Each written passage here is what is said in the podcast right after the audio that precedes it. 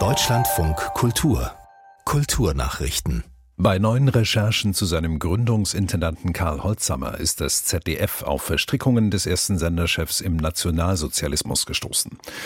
Die biografischen Angaben wurden auf der Website entsprechend geändert. Der öffentlich-rechtliche Sender veröffentlichte zudem eine Untersuchung zum Lebenslauf Holzhammers, der zwischen 1962 und 1977 im Amt war. Holzhammer habe eine zeitweilige Zugehörigkeit zur SA verschwiegen und aus seiner NSDAP-Mitgliedschaft eine sehr verkürzte Anwartschaft gemacht, so das ZDF. Das Gesamtbild, das Holzhammer von sich gezeichnet habe, halte der historischen Wahrheit nicht stand, sagte der aktuelle Intendant Norbert Himmler.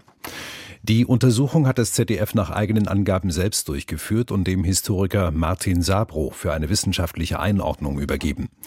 Am Abend will das zweite in seinen Hauptnachrichtensendungen heute und heute Journal über den Fall berichten. Die berühmte Münchner Lach- und Schießgesellschaft steht offenbar vor dem Aus, denn wie die Süddeutsche Zeitung berichtet, ist der Spielbetrieb des Kabaretts eingestellt und die Künstler, die zuletzt aufgetreten seien, hätten keine Gage mehr bekommen. Nun werde geprüft, ob ein Insolvenzantrag gestellt wird. Hintergrund sind offenbar Meinungsverschiedenheiten der beiden Gesellschafter des Theaters, berichtet Knut Korzen.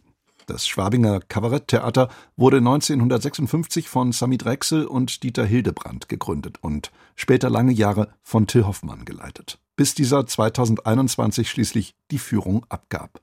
Im Oktober 2021 brachte sich dann der vielfach ausgezeichnete Kabarettist Bruno Jonas stärker ein.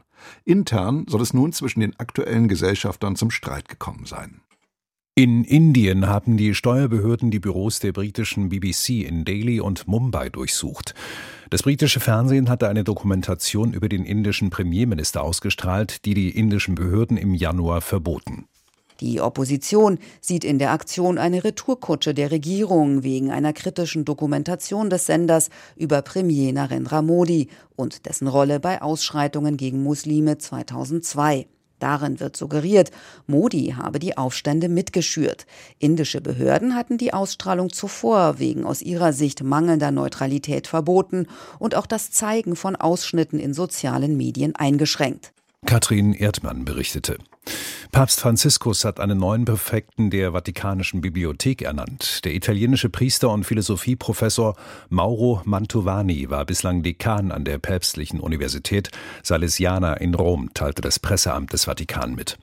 Die Vatikanische Bibliothek zählt mit ihrem Bestand von über zwei Millionen Büchern und 150.000 alten Handschriftenbänden zu den bedeutendsten Bibliotheken der Welt.